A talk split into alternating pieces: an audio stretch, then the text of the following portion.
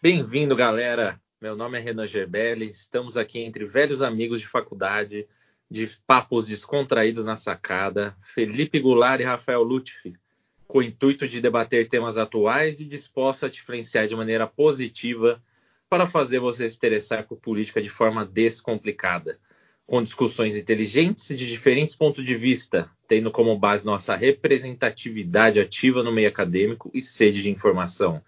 Esse é o Política na Sacada. Não se esqueçam de nos seguir nas plataformas digitais. Estamos no Instagram e no Twitter. Vamos iniciar o programa de hoje falando a respeito de uma decisão fresquíssima do Supremo que, pela maioria, decidiu permanecer com o inquérito das fake news.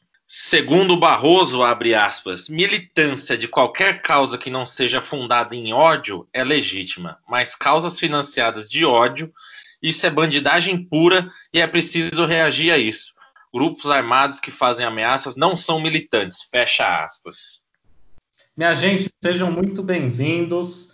É, hoje, sobre o Supremo e o inquérito das fake news, é, imagino que, que isso seja um passo importante para a consolidação das instituições brasileiras. Hoje foi diferenciado o que é uma fake news de o que é, é opinião, não é? Então, o inquérito do Supremo não vai mais pegar a Twitter, a opinião pessoal de alguém. Ele vai pegar, basicamente, pelo que eu entendi da decisão, grupos que financiam essa propagação em massa de fake news. Então, seriam empresas, empresários, políticos que teoricamente financiam robôs do Twitter ou de tudo para fazer notícias é, falsas. Seria uma quadrilha de, de pessoas que financiam a propagação em massa de fake news é, do, da oposição e de quem é contra o governo. E essas fake news têm até, talvez na eleição, elas tenham tido uma influência muito importante para a eleição do Trump nos Estados Unidos, do Bolsonaro no Brasil. Então, isso é diferente de opinião, isso é que foi colocado hoje. Isso é uma influência, uma interferência política que você usa dado, inteligência artificial para modificar o curso de uma eleição, de uma democracia. Então, isso acho que foi muito importante hoje, é, colocado pelo Supremo, essa distinção, para que ninguém mais possa falar que ah, o Supremo está tá querendo pegar o cidadão na casa dele que está falando mal do Supremo. Não. Ele está querendo pegar uma quadrilha que financia esse tipo de projeto. Olá a todos, dando continuidade né, nos comentários sobre esse tema. Primeira coisa que eu vou citar é até relembrando que a doutora Bruna tinha falado no programa anterior, né, sobre o dispositivo do, do Supremo.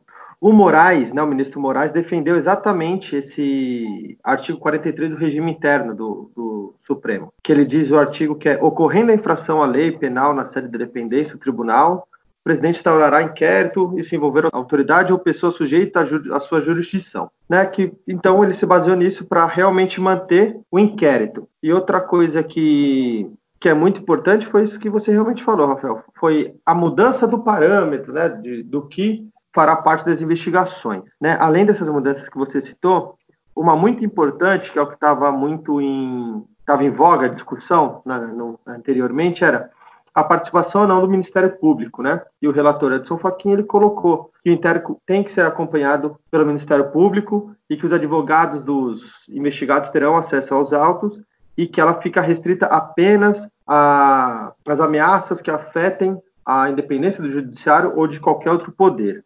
Isso é muito importante também. É, Renan, como você citou o ministro Barroso, também vou citar ele coloca no voto dele como violência, ameaça e discurso de ódio não podem ser confundidos com liberdade de expressão. Então, realmente isso a gente tem que ficar atento, porque por mais que não não façam parte mais das investigações do inquérito, as postagens, os compartilhamentos é, individuais, e sim toda uma estrutura criada para criar fake news, ainda assim os ministros ficarão atentos às mensagens ou os compartilhamentos por, esses, por essa estrutura de fake news que ameacem contra a integridade das instituições. Vimos que essa semana Sarah Winter, que é uma das blogueiras militantes aí para o Bolsonaro, foi presa e é denunciada por injúria e ameaça contra o próprio ministro Alexandre Moraes, que está comandando este inquérito. Recentemente, a deputada Zambelli, ela apareceu aí numa live dela chorando após ter o sigilo das suas contas aí abertas, contas bancárias, junto com mais 10 deputados e um senador bolsonarista. E eles, eu acredito que muitas vezes possa acabar perdendo o mérito essa, essa discussão, né, que o Supremo quer levar, justamente por começar a se tornar uma briga de polos entre os dois lados. Uma maneira aí que poderia quebrar isso é se expandisse um pouco mais a discussão. Eu acho que realmente não é possível fazer ameaças e desrespeitar a Suprema Corte, porém eles poderiam abrir um pouco mais para as outras situações e outras áreas. Eu acredito que muitas pessoas ao redor do nosso país, de diferentes profissões, inclusive até profissões que são menos protegidas do que o próprio Supremo, recebem ameaças diariamente, constantemente. E o que eles podem fazer é ir na delegacia e abrir um BO, certo? Só que nada impede que no dia seguinte essa ameaça seja realmente executada e concluída. Então eu acredito, eu acho que sim, é uma, um argumento nobre do Supremo para discussão. Eu, a discussão em si eu apoio, apesar de também ir contra alguns pontos da legalidade desse inquérito. Eu acho que seria muito proveitoso se ele deixasse essa briga de polos e expandisse um pouco mais o intuito dele nesse sentido de ameaças para toda a população brasileira também. É, sobre a Zambelli, eu acho que se ela financiou, se ela teve participação é, nesse envio em massa de fake news, uma coisa orquestrada, eu imagino que ela tem que ser é, investigada sim é, ninguém está acima da lei, então, mesmo que o presidente, se ele financiou, ele tem que ser investigado. Agora, opinião é o que a gente falou: se ela está sendo aberto o sigilo bancário, está tendo essa investigação na casa dela e tudo por causa de opinião, isso é um abuso. Agora, se ela ajudou a financiar e a gente não tem acesso a esse inquérito, isso é um problema. É, se ela ajudou a financiar, o inquérito, é, a decisão está correta. Então, enquanto a gente não tiver acesso ao inquérito, ao que está sendo investigado, acho que fica difícil também a gente se posicionar. O ideal seria que o Supremo abrisse esse inquérito e a PGR para que as pessoas tivessem acesso ao que está sendo investigado justamente quando o executivo é execrado da mesma forma pelos jornais, pelas revistas, é, o executivo não, não vê problema nisso e nem as pessoas não estão sendo presas por falar mal do executivo. Então, falar mal do, do legislativo não é crime. O crime seria essa rede de financiamento em massa de fake news. Vamos analisando alguns pontos específicos. A Sarah Winter sempre é um ponto muito né, obscuro a se comentar, porque ela é polêmica, ela quer pelo menos tentar ser polêmica de a qualquer custo. Né? Desde a época que ela fazia parte do FEMEN, lá até agora que ela virou uma ativista de direita, ela mudou da água para o vinho e continuou tendo declarações extremas a, a ponto de, às vezes, me parece apenas para tentar ter um, uma cara polêmica sobre qualquer situação. Sobre o fala mal, fala bem, é, e ser investigado por isso, eu acho que realmente foge do, do aspecto legal da coisa. Que realmente fala-se muito, noticia-se muito contra é, o executivo, contra o próprio legislativo, porém, quando se faz isso com o judiciário, não deve ser aberto inquérito contra a pessoa, quebrar sigilo bancário, que seja. O porém é, deve-se deve-se investigar toda e qualquer possibilidade de crime. E a gente tem que lembrar uma coisa muito importante: investigar não é culpar, não é condenar. Não, se investigou, não achou nada, legal, parabéns, você continua a sua vida. Se foi comprovado alguma, algum crime que você cometeu, cumpra. É simples assim.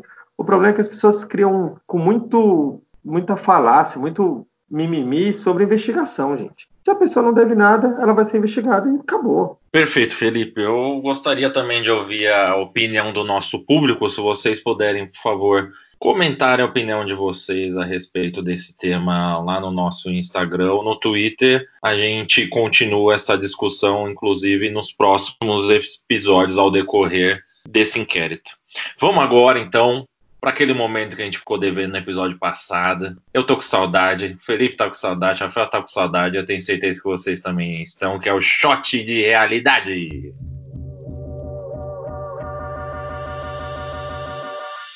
Momentos marcantes da semana que acabaram nos deixando embriagados, se liga. Começo com a primeira, inclusive, Sua Excelência o Procurador-Geral da República, na sua sustentação oral, disse que a pessoa já está denunciada no Rio Grande do Sul. Abre aspas. Que estuprem e matem as filhas dos ordinários ministros do Supremo Tribunal Federal. Fecha aspas. Em nenhum lugar do mundo isso é liberdade de expressão. Isso é bandidagem. Isso é criminalidade. Postagem realizada por uma advogada, uma advogada do Rio Grande do Sul, incitando o estupro, incitando violência sexual contra a filha dos ministros do Supremo Tribunal Federal. Segunda frase. Quanto custa tirar a queima-roupa nas costas de cada ministro filho da puta do Supremo Tribunal Federal que queira acabar com a prisão da segunda instância? Se acabarem com a prisão em segunda instância, só nos resta jogar combustível e tocar fogo no plenário do Supremo Tribunal Federal com ministros Bardes dentro. Aonde está aqui a liberdade de expressão? Tem um hospital de campanha perto de você, tem um hospital público, né? Arranja uma maneira de entrar e filmar. Muita gente está fazendo isso, mas mais gente tem que fazer para mostrar se os leitos estão ocupados ou não. E voltamos com tudo nesse shot de realidade, hein? Eu consigo entender perfeitamente o ministro do Supremo, Alexandre de Moraes. Receber isso é uma coisa revoltante, né? Revoltante para qualquer pessoa do mundo.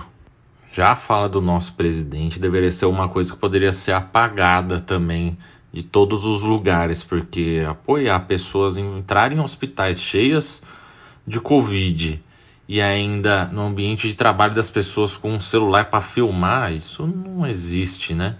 É um absurdo. Bom, para a gente dar uma atualizada aqui no nosso panorama de tratamento de Covid, eu gostaria de chamar o Felipe, que é um nosso representante no assunto, para falar a respeito aí. Que isso, né? Representando o assunto me dá uma, claro, uma honra, mas uma cobrança enorme. Mas vamos lá, vamos ao que saiu de mais novo aí. Nesses últimos dias, finalmente tivemos uma ótima notícia. A, o estudo Recovery da, da Universidade de Oxford liberou o quê? Um resultado que até foi feito um informe pela Sociedade Brasileira de Infectologia também, que o, temos eles colocam assim no, no informe, a Sociedade Brasileira. Temos o primeiro tratamento farmacológico para a Covid-19 que mostrou impacto em reduzir mortalidade. O, esse estudo, o Recovery da Universidade de Oxford, acaba de publicar os resultados preliminares dos estudos randomizados de grupo controle, que compara dexametasona com um grupo que não usa dexametasona. Né? E essa é uma dose baixa de dexametasona, de 6 miligramas por dia, via oral endovenosa, no campo da curiosidade, tá? É, o que, que não mostra esse estudo, né? O que, que foi liberado ali pela, pelo Recovery? Que a redução da mortalidade em 28 dias de um terço dos pacientes com Covid-19 em ventilação mecânica, ou seja, mecânica, aqueles intubados. E a redução de um quinto, de 20% dos pacientes na necessidade de oxigênio sem estar entubado, sem estar em ventilação mecânica. É uma redução também importante na mortalidade, tá? E não tem diferença dos pacientes que não necessitam de oxigênio. Isso é o quê? Como conclusão prática. Que todo paciente que está entubado, que precisa de oxigênio é, de suplementar, ele deve receber a dexametasona, que vai ter redução na mortalidade. É o primeiro tratamento que mostra efetiva, efetivamente a redução dessa mortalidade. Olha, isso daí é uma notícia realmente boa. E eu fico querendo saber o que, que a gente vai fazer com tanta produção de cloroquina no nosso país, né? Felizmente ainda não saiu nenhum estudo positivo em relação à cloroquina e, inclusive, a maioria deles estão se mostrando inconclusivos. Diferentemente da ivermectina, que tem alguns até mostrando positivamente. Para vocês entenderem um pouquinho da ação deles, a cloroquina, na verdade, ele acaba alterando o pH é, intracelular, não deixando com que o vírus acabe adentrando na célula. Né? Já a ivermectina, na verdade, ela atua para atingir o vírus já dentro da célula, não deixar ele se multiplicar. Então, por enquanto que a gente tem ainda desses tratamentos que, vai, que vão realmente acabar matando o vírus, é, ainda num terreno bem obscuro. Né? Uma curiosidade, Felipe, que eu queria falar a respeito de Oxford, que você comentou aí, que não é nem em relação ao tratamento, sim aos avanços da vacina. Eu já acabei pontuando em outro episódio, e o motivo deles estarem à frente é que eles levaram as pesquisas em relação ao MERS, que é o coronavírus que atingiu o Mediterrâneo em 2012, até o estágio final do ensaio clínico. Então, o responsável pela pesquisa ele acaba dizendo que conseguiu rapidamente alterar é, essa vacina e utilizar nesse coronavírus atual agora do ano de 2019. Já estão no, no estágio de testagem em humanos e na fase 2 do ensaio clínico, que é essa testagem em humanos, que já está passando para centenas de pessoas. Espero a Deus aí que a gente continue avançando nisso. Renan, você perguntou no começo da tua intervenção o que fazer com a cloroquina, né? Que, que o Bolsonaro aumentou a produção e tá, tá uma loucura. Eu vou te responder que a gente vai doar nossa cloroquina, igual o Trump fez com a cloroquina dos Estados Unidos, e o Bolsonaro e o nosso ministro das Relações Exteriores ficaram super felizes, mandaram tweet, fizeram tudo que os Estados Unidos estava doando não sei quantas milhões de doses de hidroxicloroquina. E agora a gente vai doar essas doses de volta, né? Porque parece que não tem muito efeito mesmo. Mas a gente tem boas notícias, tem a, a ivermectina, que talvez tenha algum efeito, ainda um pouco cedo para falar, mas pode ser. Tem a dexametasona, que foi o primeiro medicamento que dá alguma esperança, uma luz no fim do túnel para a gente poder abandonar o isolamento, Assim como no H1N1 a gente teve o Tamiflu, que mudou totalmente o curso natural dessa epidemia, agora a gente pode ter algum, alguma luz no fim do túnel com a dexametasona, com a ivermectina, vamos aguardar. Uma terceira boa notícia que a gente teve foi a vacina, várias vacinas, tem uma em parceria com Oxford, que vocês falaram, e tem a outra vacina, e é bom a gente ter opções de vacina, até por preço, por efetividade.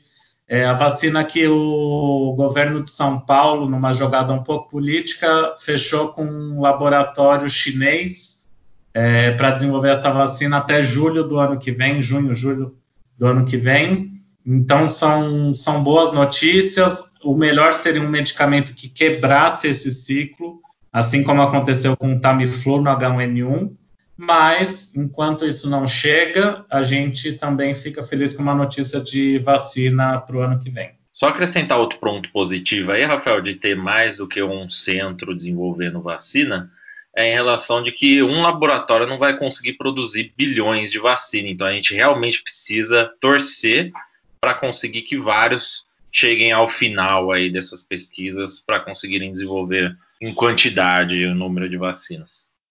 Não se esqueçam de nos seguir nas plataformas digitais. Estamos no Instagram e no Twitter. Não poderíamos deixar de comentar nesse programa a respeito das inúmeras manifestações que estão atingindo todo mundo em torno de que Black Lives Matter é, no último dia 25 de maio, nos Estados Unidos, aconteceu um episódio que, que a gente pode assistir aí pelas redes sociais, que foi a morte de, de, George Floyd é, pela polícia americana cidade de Minneapolis. Esses atos é, foram por causa de um abuso policial, que é uma característica histórica dos Estados Unidos. Ah, lá eles têm uma população negra em torno de 12%, mas as mortes da força policial é, a porcentagem é mais do que o dobro né, da, dos negros que policiais matam nos Estados Unidos. Então, isso causa uma revolta enorme de já desde a, a, separação entre negros e brancos nos Estados Unidos acabou na década de 60, então é uma coisa muito recente e que lá ainda é uma ferida muito aberta. Aqui no Brasil a coisa é mais velada, né? Mas lá é uma ferida muito aberta e que trouxe esse estopim para essas manifestações.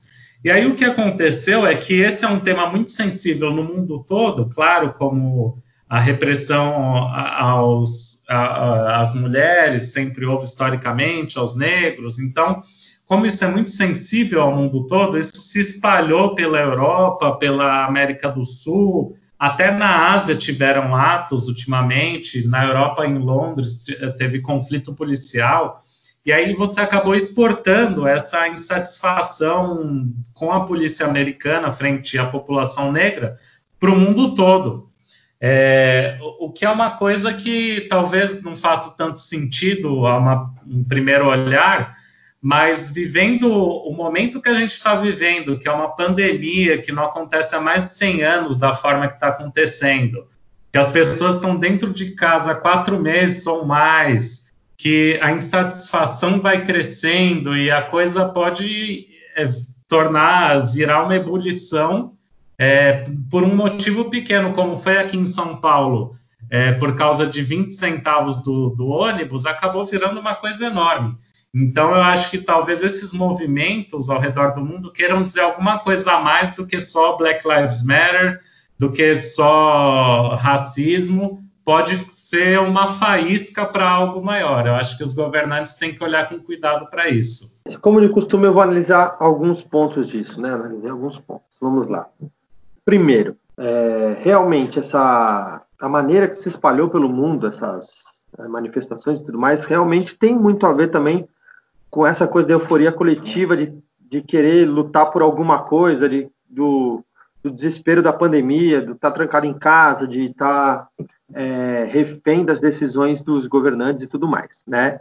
Então, isso é uma coisa importante que não que não seja necessário a manifestação das pessoas contra o racismo, que isso é algo que é impraticável, é, é desumano pensar que ainda hoje exista a necessidade de se protestar contra o racismo, mas ok, né? Isso é, é um ponto.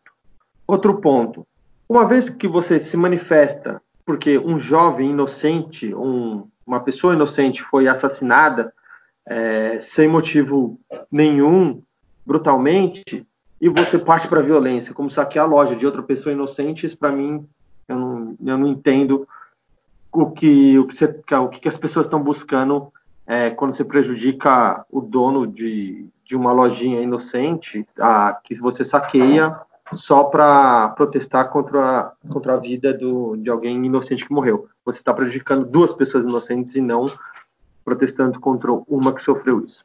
Outra coisa que é importante pontuar, que o George Floyd, a morte dele foi o estopim de tudo isso, porém, o que veio à tona também nos últimos dias aí, né, nesse, nesse mês, foi a Breonna Taylor, que era uma, uma mulher nos Estados Unidos, que ela faria 27 anos, né, ela morreu um pouco antes do seu aniversário, ela faria 27 anos em junho, ela foi aconteceu em março, a morte. Uma profissional de saúde de Louisville, no Kentucky, que ela foi assassinada de uma maneira ainda mais é, catastrófica do que o, o George Floyd. A polícia de Louisville, por um erro de endereço, invadiu o apartamento dela, deu oito tiros nela e prendeu o namorado, sendo que o procurado pela polícia, que residia em outro endereço, já estava sob custódia. E isso recentemente voltou à tona por causa do aniversário dela. E essas manifestações todas também geraram o que foi chamado de Breonna's Law, né? a lei de, de Breonna. Lá em Louisville foi, foi unânime o voto do o, que eles chamam de o Conselho da Cidade, que é como, quase que uma Câmara dos Vereadores, vamos dizer assim, que baniram o, os mandados de prisão da invasão das casas sem bater na porta, que é o no-knock warrants, né? Para evitar esse tipo de coisa.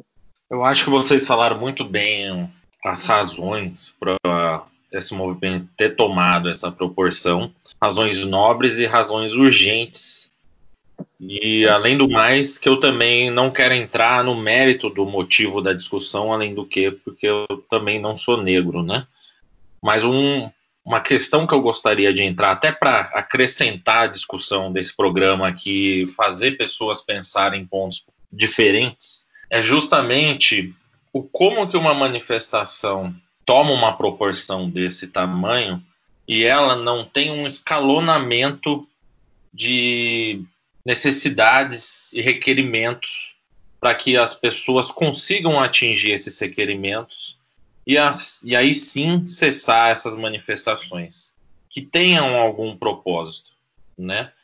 Em cada nível de escalonamento desses pedidos desses manifestantes.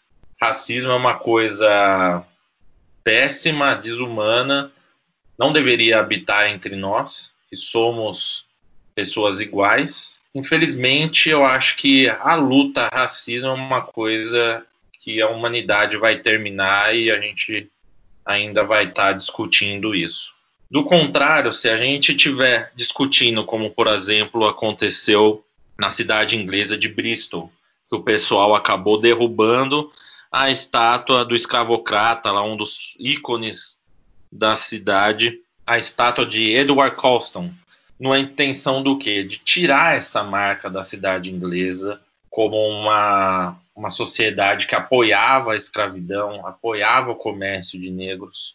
Isso é uma coisa que tem aonde chegar, tem fim e é possível de se chegar nessas manifestações. Ou manifestações como, por exemplo, que ocorreram aqui contra o adolescente de 14 anos, o João Pedro Matos Pinto, que acabou atingido por uma bala perdida de um policial, ou inúmeros outros cidadãos de bem que acabam sendo atingidos, e os policiais são afastados e para um, uma parte mais administrativa, e as familiares acabam se sentindo injustiçados.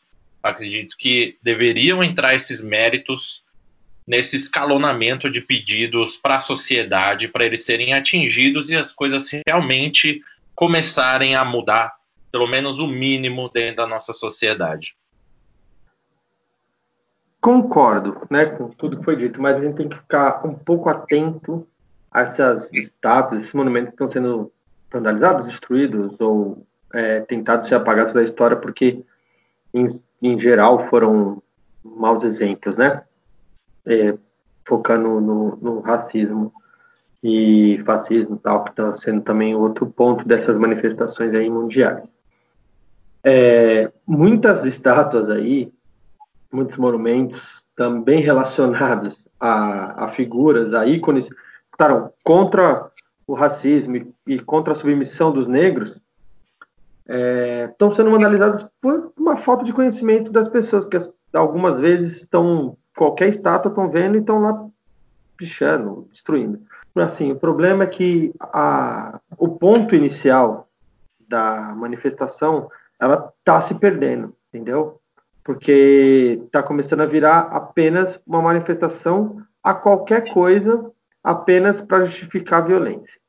O que é totalmente contra o foco da, do protesto em si, da manifestação em si, que é contra a violência contra as pessoas inocentes, contra as pessoas que não têm que ter, que sofrer a violência, como ninguém na, no mundo tem que sofrer. Simples assim. Isso eu, eu, concordo que a história não se reescreve. Então as estátuas é, não devem ser derrubadas. Por exemplo, Churchill é uma, um grupo que diz que ele era racista, outro que não, e ele teve uma importância enorme para o povo inglês e talvez no mundo. Então, a história não se reescreve. Agora, um ou outro ponto focal da manifestação que se exacerbou, que roubou, que invadiu loja, não tira o mérito da manifestação por uma causa justa.